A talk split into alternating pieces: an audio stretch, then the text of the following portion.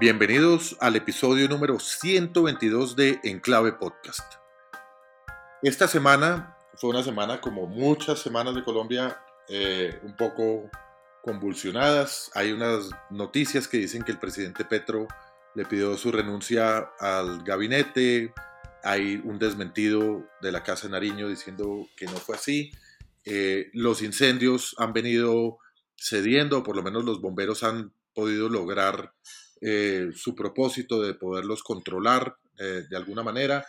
Eh, y ha sido una semana movida también en la política. Continuamos con un canciller de la República que está suspendido por la Procuraduría General de la Nación, pero el presidente Petro no acata esa, esa suspensión, no ha acusado ni siquiera recibo de la misma. En fin, han pasado muchas cosas y y creo que, ese es el tema que, nos convoca en el día de hoy y que queremos traer a nuestros oyentes. Para, eh, para hablar de esto, eh, nos acompañan... Dime, Paula. No, digamos como un par de cosas más importantes de, de, las que pasaron esta semana. Dentro de ese supuesto remesón de gabinete que todos estamos esperando cuando termine de suceder, lo que sí se dio fue la renuncia, aceptación de la renuncia del director de Planeación Nacional, Jorge Iván González, eh, que es probablemente una de las fichas más técnicas con las que arrancó el gobierno y que, y que continuaba. También se dio un escándalo, se denunció un escándalo eh, por un aporte de 500 millones de pesos de FECODE a la campaña del presidente Gustavo Petro, que está todavía, digamos, en, en desarrollo, porque probablemente eso haría que se viole el tope de recursos de esa campaña, digamos, sería una prueba de que se violó el tope de recursos de esa campaña. Y también hay una presión muy grande eh, para que este próximo 8 de febrero se dé la votación del fiscal general, eh, en donde pues, se, se, ha debatido mucho acerca de la necesidad de contar pues, rápidamente con una figura de fiscal, pero también pues está todo el antecedente que pues, ese tribunal se tomará el tiempo que considere para estudiar a, los, a las diferentes candidatas. Sí, y también en Venezuela ha, ha sido una, una, semana bastante movida, como también suele suceder, donde posterior a los acuerdos de Barbados y al cumplimiento parcial de lo acordado en Barbados, que fue básicamente un canje de prisioneros donde el gobierno de Estados Unidos liberó al testaferro del régimen de Maduro, Alex Saab, eh, y a cambio el gobierno de Estados Unidos liberó a algunos presos políticos y a algunos norteamericanos que tenía detenidos en sus cárceles. Eh, había otro pendiente muy importante que tenía que ver con la facilitación o, o llevar a cabo los pasos necesarios para, para poder adelantar un proceso democrático, electoral, justo y transparente eh, en ese país. Y eso eh, ha venido desdibujándose porque pasaba por, por el levantamiento de las inhabilitaciones que el régimen de Maduro ha puesto a algunos candidatos de la oposición, entre ellos María Corina Machado, la más opcionada para ganarle a Maduro, eh, y la convocatoria a esas elecciones. Pues no ha sucedido. El Tribunal Supremo eh, de Venezuela, que era el encargado de revisar la inhabilitación, confirmó la inhabilitación de María Corina y ante esto Estados Unidos decidió eh, revisar o recoger la liberación de algunas sanciones y restricciones económicas, lo cual ha generado una reacción airada del régimen de Maduro. Pero bueno, para hablar de todo esto, de relaciones internacionales y de los sucesos de la semana, pero muy enfocados en, en todo este tema internacional, están con nosotros dos invitados muy especiales que nos acompañan en Enclave Podcast eh, en el día de hoy. El primero de ellos es Julio Borges. Julio es venezolano, es fundador del partido Primero Justicia, ha sido presidente de la Asamblea Nacional en Venezuela, ex canciller del, gobierno del gobierno interino de Juan Guaidó, es escritor, eh, y un amigo de este podcast. E igualmente. ¿Puedo una cosa igual? Claro. Creo que Julio tiene una gran virtud. Creo que pasó por Oxford. ¿Me equivoco? No, no, totalmente cierto. Bueno. Ah, bueno, eso suma la hoja de vida. Esto, se acaba, acaba de asomar ahí el, el, nuestro segundo invitado. Entonces, esto parece eh, una convocatoria de exalumnos de Oxford. el segundo invitado es Jaime Bermúdez. Jaime es un abogado, también fue canciller colombiano entre el, entre el año 2008 y el 2010, creo. Fue embajador en Argentina, también ha escrito libros muy importantes y también una voz muy autorizada en su, en su, en su rol de canciller, de abogado, de estudioso eh, en, en, relación con el tema colombo-venezolano, pues fue, fue miembro de la, de la comisión, eh, que no me acuerdo cómo se llamaba, como de amistad. Eh, bilateral. bilateral. Bilateral. Y escribió un libro que se llama Colombia Venezuela, un nuevo esquema bilateral. Pues entonces tenemos a dos ex cancilleres, eh, dos personas que conocen muy bien eh, los temas de los cuales vamos a hablar. Y con ustedes, pues estamos como siempre, Paula Costa, en la sala de producción Juan Arturo González y quien les habla Juan Carlos Restrepo. Bienvenidos entonces. Bienvenidos, Julio Jaime. Qué lujo estar acá con ustedes. Y, qué, maravilla. Entonces, yo, yo quisiera empezar por preguntarle a Jaime un poco cómo ve este, este desorden que tenemos hoy en materia de relaciones internacionales. Normalmente los gobiernos se preocupan por construir lazos y excepcionalmente por marcar diferencias con algunos países que se, que se muestren totalmente contrarios a los intereses de, del, gobierno o del, del país. Eh, pero aquí lo que vemos es un desorden inmenso. Como hablábamos eh, anteriormente, pues tenemos un canciller que está suspendido por tres meses por la Procuraduría General de la Nación. Tenemos un escándalo que, o una noticia que se ha venido desarrollando en medios que también tiene que ver con la Procuraduría, que es una, una alerta que hace la Procuraduría al Ejecutivo diciéndole usted no ha podido invertir recursos públicos en viajes de la primera dama, la señora Verónica Alcocer, a quienes han asignado como, a quien el presidente ha asignado como representante del Estado colombiano en varios eventos internacionales como una visita al Papa, como la coronación del rey Carlos III, etc. Por otra parte, tenemos unos agarrones eh, típicos del populismo entre el presidente argentino Javier Milei y Gustavo Petro, en fin, y todo lo que está pasando en, materia de omisión, es decir, que el gobierno de Petro no se pronuncia sobre eh, esto que está haciendo el régimen venezolano al inhabilitar a los opositores eh, a un proceso, frente a un proceso electoral, tampoco ha condenado el ataque terrorista de Hamas. En fin, ¿cómo, cómo Jaime, eh, interpreta usted todo este, este, este circo que estamos viendo eh, hoy en día? Uno tiene que hacer un esfuerzo como de distinguir lo que es situaciones del día a día que pasan en todos los países que son noticias y que generan ruido o preocupaciones o angustias, con una mirada un poquito más profunda o más a mediano plazo, decir, bueno, ¿qué es lo fundamental que está en juego? Y quisiera pararme un poco en esa perspectiva. Arrancando por un concepto de la política internacional, que es el concepto que algunos académicos han mencionado, que se llama la interméstica. Y es que toda política internacional está apalancada en una política doméstica que los gobiernos y los países desarrollan políticas internacionales apoyados, apalancados y a partir de la agenda doméstica. O al revés, que la política exterior termina definiendo aspectos de política interna muy relevantes. Esa interrelación, que se llama interdoméstica, sería bueno revisarla ahora, porque uno diría, bueno, ¿cuál es la agenda del gobierno Petro que planteó desde un principio? Simplifiquémosla. En el tema internacional, necesitamos avanzar en los apoyos y respaldos a la paz total. Eso, por supuesto, involucra a Venezuela en las eventuales negociaciones y a otros países que sabemos bien. El tema del cambio climático, como la búsqueda de posicionar a Colombia como un estandarte en la defensa de la protección del medio ambiente, de la vida, de la naturaleza, de la Amazonía en la región y en el mundo y una política social mucho más audaz, llamémosla así, mucho más agresiva, que transforme la vida de miles de ciudadanos que en Colombia hoy día están en situaciones de pobreza. Bueno, pues cuando uno mira eso, sí. Jaime, y tal vez el tema de narcóticos, ¿no? Es decir, un nuevo enfoque que ha sido más tradicional de Colombia, de todo el tema de legalización de, sustancias de uso psicoactivo. Sí, sí, esa es un poco más tímida como política, ha, aparecido como enunciados un poco desarticulados, pero no, digamos, yo no, yo no registro que haya ahí una definición de política pública todavía, ni nada parecido. En lo otro, por lo menos, sí ha habido enunciados y algunas gestiones.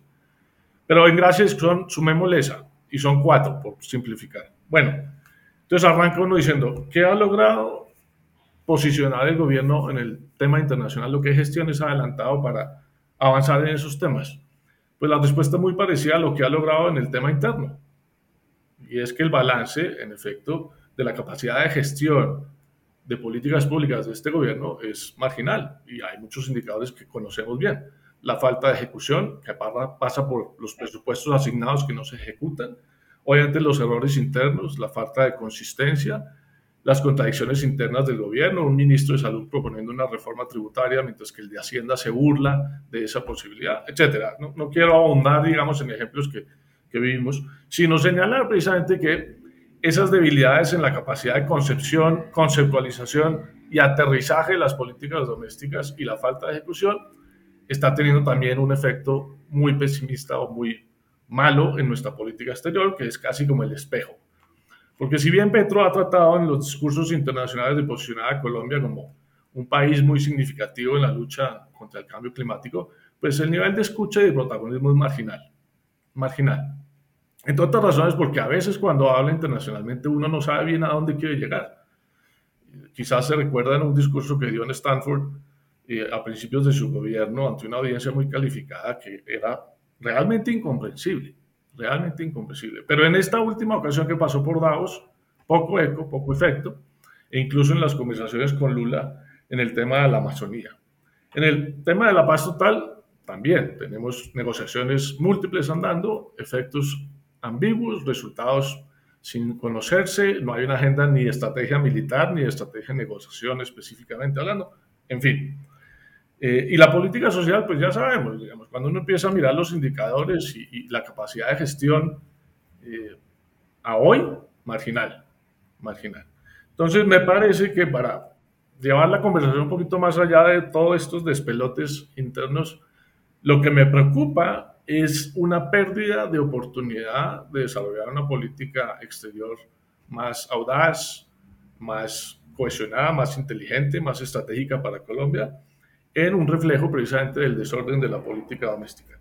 Y el tema de Venezuela, que cómo no tocarlo desde ya, en particular por la presencia de Julio y por lo que significa para Colombia, pues la verdad es que también hay una ambigüedad tremenda, porque alguna información le llega a uno y Julio quisiera que me mencionaras qué sabes o qué oyes de esto.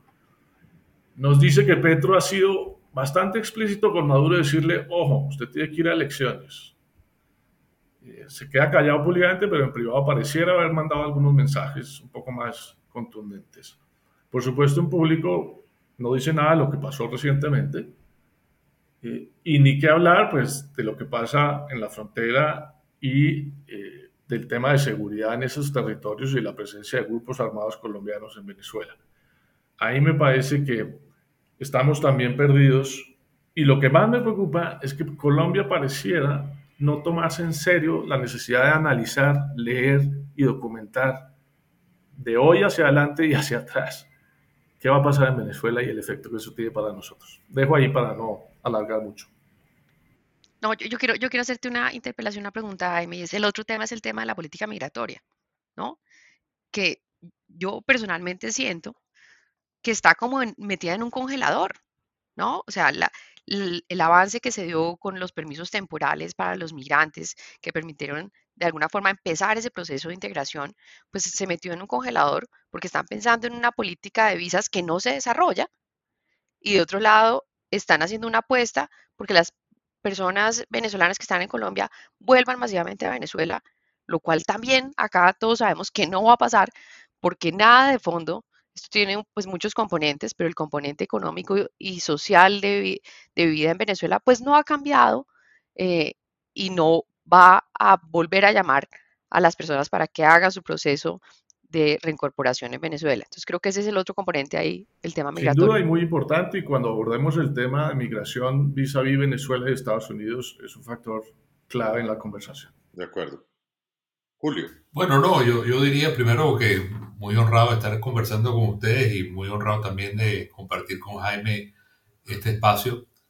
Y bueno, son muchos temas que están en este momento, eh, digamos, en, todo lo que es la relación de los temas de Colombia, de Venezuela y los temas internacionales, pero me extraña que no hayan hablado de la nominación de Petro al Premio Nobel. Eso me parece una noticia extraordinaria para, para todos. pero no, pero, pero Julio, ¿cómo así? Nos estábamos haciendo pasito. No, bueno, pero eso, eso de verdad que es un reflejo también de cómo estos personajes manejan una política que es puro show y pura forma y pura, puro espectáculo creado, ¿no? En el caso de Colombia con, con Petro, eh, él supuestamente tenía que jugar un papel mucho más importante con el tema venezolano. Eh, convocó una reunión en Colombia no sé si la recuerdan, que fue este, la delegación de la negociación, fue muy insustancial, no se llegó a nada, de nuevo fue la foto y solamente la foto. Eh, lo que dice Jaime es cierto, lo que yo he sabido de reuniones privadas donde ha habido gente fuera del gobierno colombiano y venezolano, es que Petro ha hablado del tema de las elecciones, pero y de las reglas electorales también, pero es un tema sobre el cual no le han dado ningún tipo de beligerancia o de eh, respeto a esa decisión. Y este, creo que estamos en un momento muy complicado porque la dictadura de Maduro ha decidido seguir adelante. Creo que se aprovecha de un gobierno norteamericano que le ha dado mucho, le ha dado todo lo que le ha pedido, y entonces siente que él puede seguir impunemente sin ningún tipo de consecuencia. Incluso esta revisión de las sanciones, de las licencias que se vencen en abril, eh, creo que Maduro le, agarró la medida al gobierno de Biden y siente que él puede seguir adelante y que Biden nunca podría revertir eso porque significaría que estaba equivocado. Entonces, este, yo creo que Biden va a seguir apostando por un Maduro que entre en, en la negociación, por un Maduro que busque de alguna manera unas elecciones competitivas y Maduro va a seguir adelante porque sabe incluso que adelantando las elecciones puede obtener mucho más que si las elecciones se realizan en diciembre, que es la fecha formal en la cual deberían realizarse, como ha sido en toda la historia venezolana. Agregaría un tema que me parece muy importante también para Colombia, que es el tema migratorio, que hablaba Jaime este, también y Paula. Eh, si ustedes ven la respuesta de Maduro, es que entonces el tema migratorio ellos no van a colaborar. Entonces la migración se está convirtiendo en un chantaje en la región, un chantaje que lo vemos en México, lo vemos con Maduro, lo vemos con Cuba y eh, vemos que Estados Unidos cree que está manejando ese tema electoralmente y que va a ser eficiente, pero yo soy de la opinión que lamentablemente el tema migratorio va a continuar. Nada más en el mes de enero de este año que acaba de terminar, eh, el número de personas cruzando el Darién eh, son casi mil personas diarias. Estamos hablando de 30 mil personas en el mes de enero. El año pasado solamente venezolanos cruzaron el Darién, 300 mil venezolanos. Y todos los días eh, el goteo de venezolanos saliendo por la frontera está en ese orden, entre mil y 1500. Entonces pensar que estabilizando la dictadura la migración va a parar es un grave error y creo que en este momento lo que toca, y ojalá que se pueda, es articular un frente fuerte que ponga presión sobre condiciones electorales en Venezuela, sobre la habilitación de María Corina, sobre la observación internacional, y eso es fundamental. Y termino con esto, porque quisiera darle una dimensión que a nosotros nos preocupa mucho. Las elecciones venezolanas tienen para nosotros una importancia no solo por nuestro país, sino porque pensamos, y no sé qué considera Jaime en este sentido, me gustaría oír su opinión, que es que Venezuela se ha convertido en el patio de unos intereses muy lejanos a, la región. Entonces ahí están operando los iraníes como les da la gana, los rusos, los chinos, los cubanos. Entonces se trata de un cambio que lo necesita la región por el problema social migratorio, pero también por el tema geopolítico, porque Maduro está cómodo en ese cuadrante y sigue chantajeando a los Estados Unidos con migración, con alianzas internacionales y con el petróleo. Y eso es una situación que al final termina eh, dañando a toda, toda la región desde el punto de vista social y democrático. Por lo menos para nosotros es una enorme preocupación y nos indigna como venezolanos, por supuesto. Julio, me encanta, perdón si puedo saltar un poquito ahí, eh, Juan Carlos y Paula, porque me encanta dos, la aproximación final de Julio en el sentido de llamar la atención de lo que está en juego geopolíticamente en este momento. Por un lado, el nivel de relevancia de Latinoamérica ha disminuido sustancialmente, dado, entre otras, las afugias de la política internacional, tanto en Ucrania como en las discusiones de Taiwán y, por supuesto, el tema de, del Medio Oriente. Pero también porque el peso específico de nuestros países se ha reducido. Eh, desde muchos ámbitos, empezando por el económico en el último tiempo. Eh, yo recuerdo, permítame esta anécdota, que cuando durante el gobierno de Uribe, en el cual yo era canciller, íbamos a Europa a hablar de la presencia de las FARC en varios países de Latinoamérica, empezando por Venezuela, con evidencias contundentes. Muchos de los países que tenían relativo interés no nos paraban atención, no nos prestaban atención. Uno llegaba a hablar con el primer ministro de X o Y país o con los cancilleres y pasaban derecho. Tengo clarísima la imagen de esa conversación en Inglaterra, en Alemania, en Italia, en España, dependiendo también del momento. Pero cuando uno hablaba del el riesgo de la presencia de Irán en Latinoamérica y cómo estaba creciendo esa presencia, evidentemente en Venezuela, y había habido también manifestaciones en Argentina eh, en su momento, les cambiaba la mirada. Porque parecía como si el tema de las FARC tuviera una lectura distinta, como diciendo, eso sí no es un, un problema de ustedes que no son una democracia sólida, etc. Pero el tema era así. Y lo menciono por qué. Porque creo que hay un componente que es muy importante reivindicar, y es que el escenario que tenemos hoy no es el mismo de hace 10 años, ni el papel que está jugando Irán, ni el papel que están jugando los grupos aliados a Irán, ni el papel, obviamente, y las discusiones con el mundo árabe, eh, y por supuesto el papel que está jugando Estados Unidos. Entonces, a mí me da mucho temor que creo que estamos descuidando el riesgo que puede representar los avances de países como Rusia, Irán, China eh, y otros más en este tipo de geografías donde no coincidimos necesariamente con la defensa de la democracia ni con la seguridad, etc. Entonces, ese es un tema que me parece que vale la pena o profundizar o plantearlo de una vez. Y el otro tiene una connotación parecida, es el tema del narcotráfico y las drogas.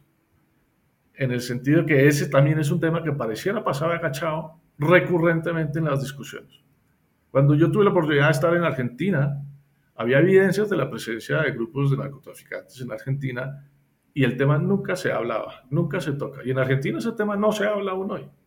Como no se habló durante años en Ecuador, como no se habló durante años en México, como no se habló durante años en Colombia. Y mire dónde estamos. Entonces, bueno, dejo ese par de consideraciones diciendo, creo que nos estamos distrayendo en una cantidad de cosas donde hay unos temas, una corriente muy fuerte debajo a la cual hay que prestarle atención. Creo que distracción es un, concepto muy, muy, muy idóneo para, para, esta conversación, porque hay grandes, hay grandes eh, escenarios que distraen la atención del mundo y de la geopolítica mundial. Hoy en día nadie se detiene a pensar en, la influencia que puede tener Irán, que puede tener China, que puede tener Rusia en Venezuela o en la frontera eh, o en los países cercanos a, Colombia cuando se está librando una guerra como la guerra de Rusia-Ucrania. Uno pensaría que ni, uno les para muchas bolas, ni ellos tienen en este momento mucha atención ni muchos recursos para dedicarle a Venezuela, pero ahí están, son una presencia, una presencia latente, latente siempre, tanto desde el punto de vista de los intereses de los gobiernos como, como inclusive grupos como, como Hezbollah, eh, que tiene presencia en, la frontera colombo-venezolana, eh, que pasan más o menos eh, desapercibidos. Jaime utilizó una, un, concepto, unos, a mí me introdujo un concepto que no, nunca había oído, que era el de la interméstica, que es la política internacional en función de la política doméstica. Yo no sé dónde agregarle las tres letras PER, de, porque es la política internacional no solo en, la, función de la política doméstica, sino de los intereses personales de cada mandatario.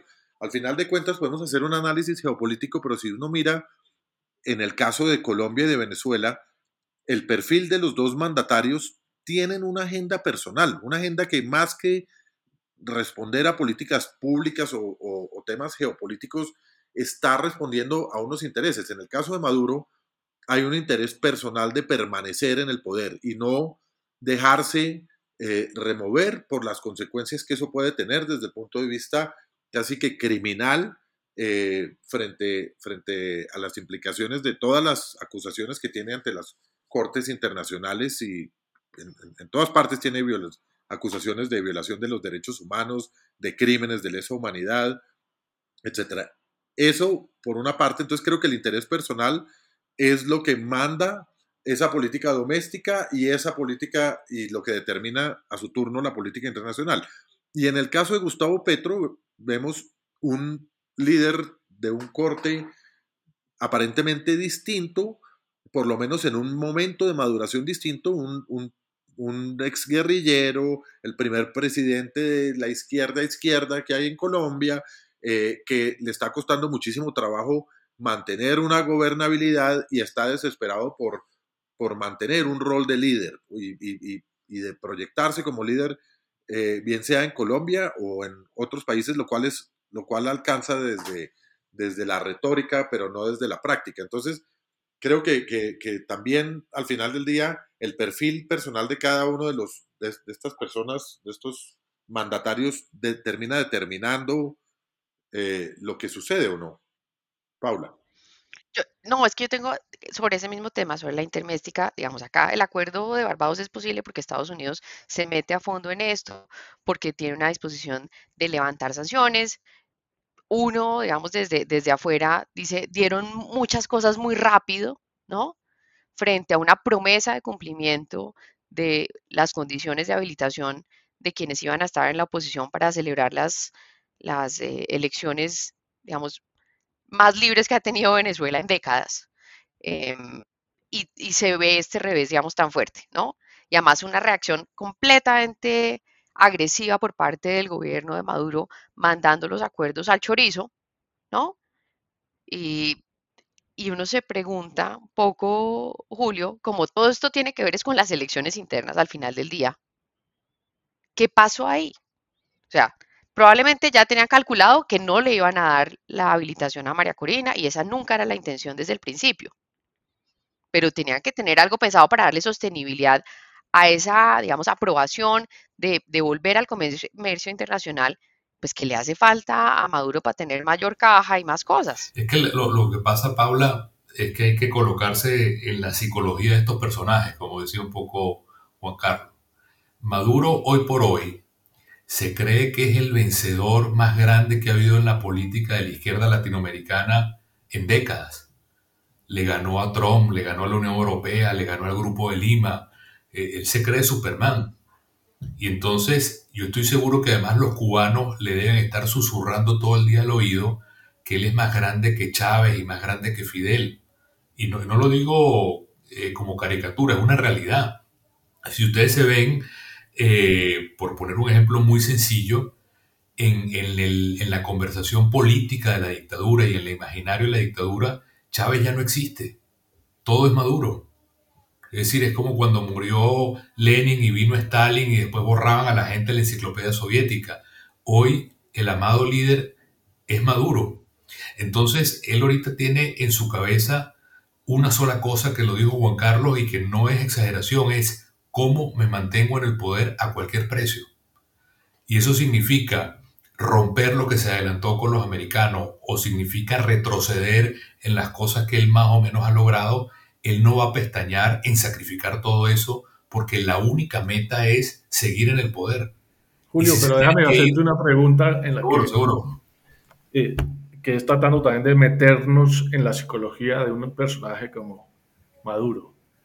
¿Tú, tú qué crees que piensa Maduro cuando está en este escenario? ¿Tú te imaginas que Maduro dice, yo quiero morir en el cargo? Es decir, quiero perpetuarme hasta un día que ya me muera como Fidel eh, en una transición lánguida pero controlada, digamos, transición de salud, porque no es política. Eh, ¿O tú crees que Maduro puede contemplar una situación diciendo, no, yo sé que tengo que irme en algún momento, pero por supuesto, tengo que buscar garantías para que el día que me vaya, por lo menos yo y algunos más, no tengamos ningún problema en ningún lugar del planeta. ¿Tú, qué crees que piensa Maduro? En mi opinión, Jaime, es la primera opción. Y Maduro incluso ya está perfilando y proyectando a su hijo, que se llama Nicolás también, en, en una perspectiva y un ángulo político para que juegue ese papel de delfín y de sucesor. Eh, yo no tengo duda que Maduro está pensando en quedarse allí en el largo plazo y él ha ido triturando y devorando a cualquier personaje alrededor como las purgas estalinistas y lo ha ido haciendo de manera eficiente a nivel militar y a nivel civil. No, no tengo dudas al, respecto, eso no tengo ningún tipo de duda que él lo está pensando. Y la otra pregunta que yo quisiera poner o la otro punto de discusión en este crucigrama tan complejo, es que también hay un tema que, hay que verlo, y es que Venezuela tiene un cuarto de las reservas de petróleo del mundo. Entonces, la, pregunta es, ¿el mundo está dispuesto a que una sola persona, que es Maduro, maneje una cuarta parte de las reservas petroleras del mundo y las más grandes de Occidente? Entonces, como vemos, el tema venezolano tiene un cruce de muchas aristas y que tiene una enorme importancia para el mundo energético, para el mundo migratorio, para el mundo de los derechos humanos, para el mundo geopolítico. Y, bueno, eh, eso precisamente se define este año y Colombia tiene un papel muy grande que jugar. Digo Colombia porque quiero ir más allá de lo que es el gobierno Petro. Es, digamos, la Colombia amiga y, y, y hermana mesa de Venezuela en el sentido de eh, tener estos espacios, hacer la presión, levantar las alarmas, porque obviamente lo que sucede en Venezuela va a seguir afectando a Colombia muy, muy estructuralmente. Pero Julio, entonces la lógica de aceptar los acuerdos de Barbados es tener un, digamos, una, una tregua, conseguir algo de recursos durante estos meses que se, digamos, se congelaron las sanciones para seguir otra vez con lo mismo, porque es que, no, digamos, nuevamente de ahí y el punto más importante de, esos acuerdos vistos desde afuera, pues era la posibilidad de que tuvieran las elecciones presidenciales unas condiciones mínimas, digamos, de verificación internacional, de las primarias de la oposición. Pero eso se esperaba desde el año pasado, Pablo. Lo que te quiero decir es que esa, ese compromiso, entre comillas, Maduro tenía que ponerlo sobre la mesa desde noviembre del año pasado, luego hasta diciembre, y todos los meses se va corriendo la línea. Y el temor es que, honestamente, quien tiene la papa caliente es los Estados Unidos. Los Estados Unidos tienen que decidir si realmente traza una línea y dice hasta aquí llegamos, o sigue estirando la liga para que esto siga de alguna manera pasando eh, por una normalización eh, negativa para la democracia en la región. Claro, pero después del portazo, ¿no? De las declaraciones de ese señor que mandaron a freír espárragos a los gringos casi de forma literal, ¿no? Dijo, quédense con su tiempo, les damos hasta abril. No, no necesitamos hasta abril. Esto no va a cambiar. Vaya, vaya, no, ya no me acuerdo ni cómo le dijeron, pero de una forma muy grosera. Vaya, a lavarse el faltó. Sí, o sea, acá, se, acá se tiene que romper esa, esa cuerda.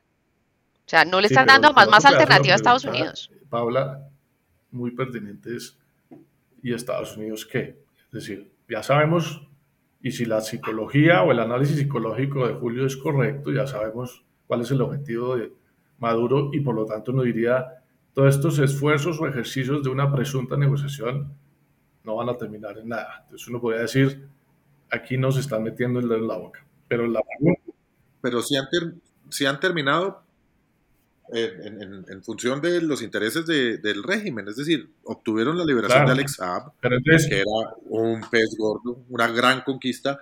Obtuvieron la liberación de unas sanciones eh, económicas, así eso tenga un, ojalá un, ámbito temporal. Eh, y, se lavaron la cara por unos días porque parecían Ese es Mi punto. mi punto es la responsabilidad que le cabe a Estados Unidos de manera particular en esto. Y cuando uno mira las concesiones, como decía Paula, que ha hecho Estados Unidos y que vino haciendo, la psicología de Maduro en el juego. La manera hábil como Venezuela incluyó en las negociaciones de Barbados una referencia a el papel de la constitución venezolana y las instituciones, que es lo que le permite salirse por la puerta que se está saliendo ahora diciendo el tribunal es independiente, ustedes no se metan eh, y nadie puede disputar esa decisión de inhabilitar a María Corina.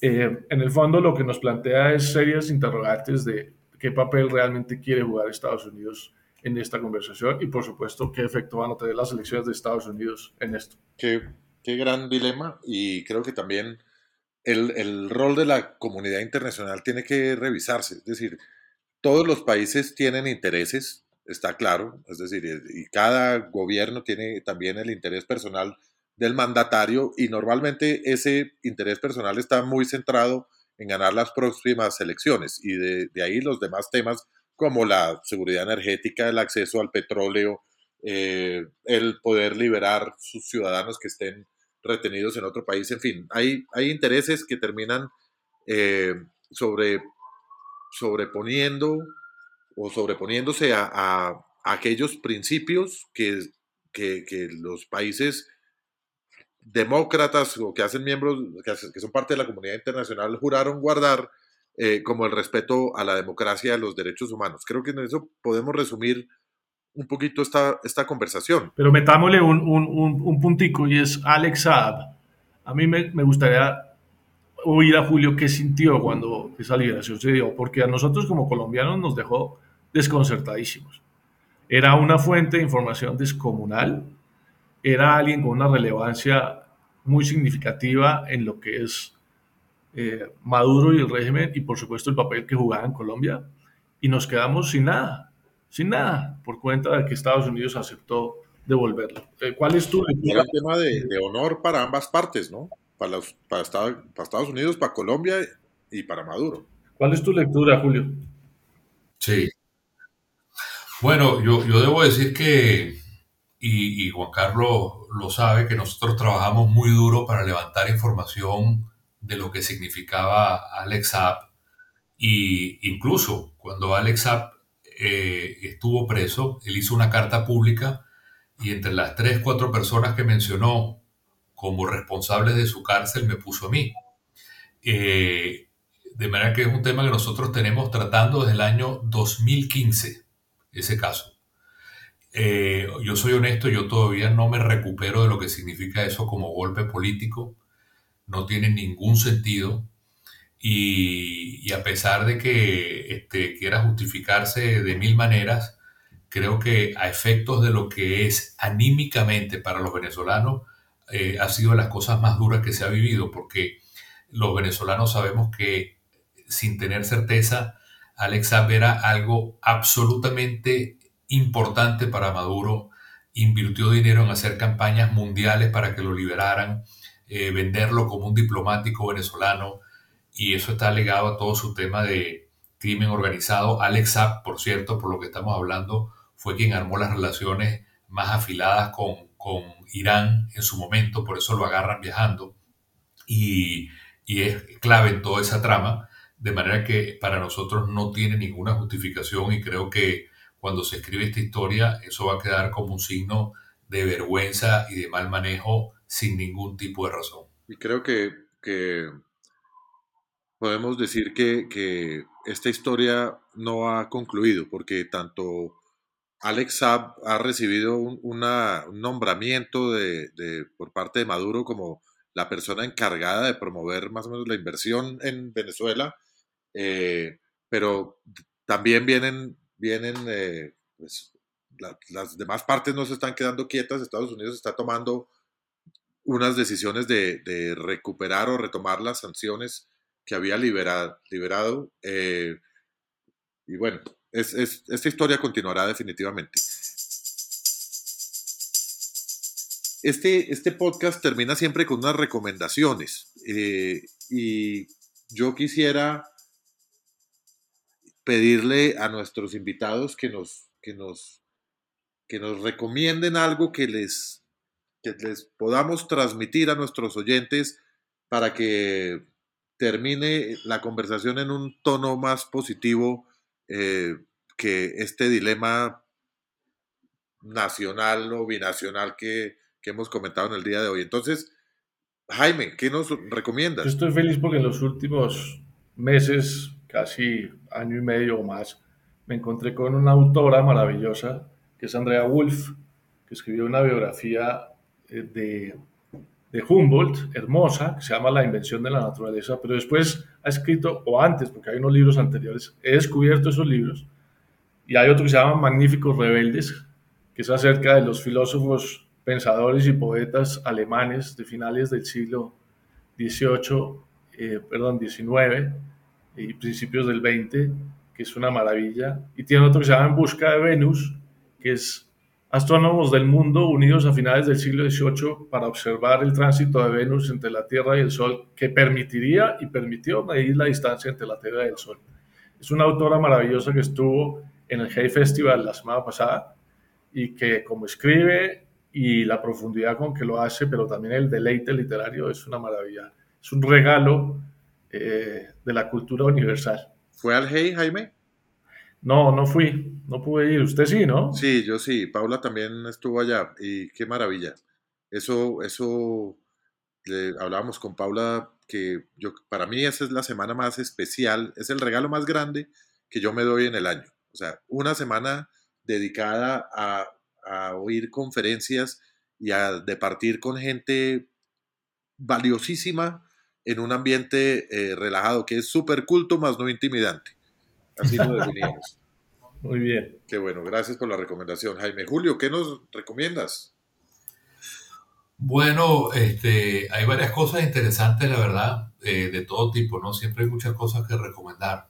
Unas que son ya de moda, este, no sé si habrán visto ya La Sociedad de la Nieve, me parece que, que no la haya visto debe verla. Es una, una película que tiene todo una, un trasfondo eh, existencial, religioso, que va más allá de la anécdota del accidente que hubo en los Andes y que transmite un sentido de la espiritualidad y de, de la vida eh, trascendente que está muy, muy bien logrado. Honestamente lo, recomiendo y es aleccionadora más allá del tema olímpico de si lograron salvarse 72 días o si comían carne humana. Al final todo eso es muy, muy pequeño comparado con la historia eh, desde el punto de vista de la relación con la trascendencia, la vida y la humanidad que está allí. Y luego, ¿Qué plataforma está? Eso está en Netflix. Está en Netflix. Y después oyendo a Jaime me, me recordé también de un autor que descubrí hace poco, que la recomiendo también, que se llama, se llama Natalia Ginsburg, que es una escritora eh, judía de formación católica. Eh, me llegó de recomendación de un autor que, que, me gusta mucho, se llama José Ramón Ayón, eh, de unas historias pequeñas, bonitas, de la cotidianidad, pero de una enorme carga filosófica también. Y, para terminar las recomendaciones, hay un libro que le regalé al doctor Juan Carlos, que está aquí, que se llama Las Transiciones Democráticas, y prometo que se lo voy a, le voy a mandar. Era mi recomendación. Ah, bueno, perdón. Se lo voy a mandar de regalo a Jaime y a, Paula, que se lo mandé a, a Juan Carlos. Espero que les guste también. Bueno, Paula. Bueno, para no quedar tan mal con la visita, voy a empezar con un pedazo un poco más serio que es un reporte que hace el Observatorio de Venezuela, que está en la Universidad del Rosario, que se llama Bitácora Migratoria. Realmente es un, es un documento corto, muy bien hecho, en donde hacen, digamos, de forma muy digerible un panorama realmente de en qué está el tema de migración, los datos migratorios más importantes. Creo que es un documento muy chévere de consulta para todo el tema migratorio. Y dentro de las recomendaciones que a mí más me gustan, les voy a recomendar cosas que se encuentran en dos de mis amores.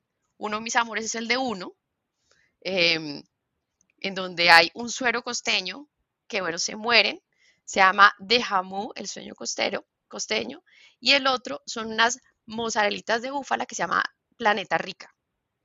Tamaño perfecto, están deliciosas. Y el otro amor mío se llama Dollar City.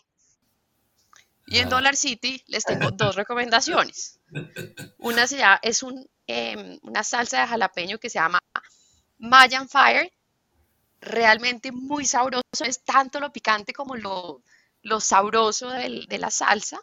Y em, un nuevo quita manchas que funciona en prelavado, que es de Dr. Beckman, que deja los cuellos de los niños limpiecitos. Ahí están mis recomendaciones de hoy. Lo que más me duele es no haber oído los podcasts anteriores para ver qué más recomendaciones. No, Paula, tiene acciones en Dollar City, en D1, en Ara, en todos los...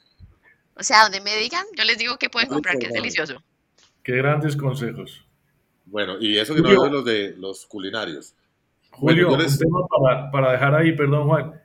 Yo creo que deberíamos empujar entre algunos amigos eh, que en Colombia en algunas universidades o centros de pensamiento le pongamos más juicio a, observar los escenarios en Venezuela. Y eso tiene connotaciones de todo estilo, políticas, pero también de drogas, seguridad, pero mucho también de las oportunidades para las exportaciones e importaciones de lado y lado y cómo los colombianos pueden ayudarle a Venezuela desde hoy hacia mañana en, en, ir fortaleciendo su economía y sus institucionalidades. En fin, creo que de verdad en Colombia tenemos una tarea pendiente con Venezuela y una de esas arranca por ahí, que aquí miremos a Venezuela con más juicio.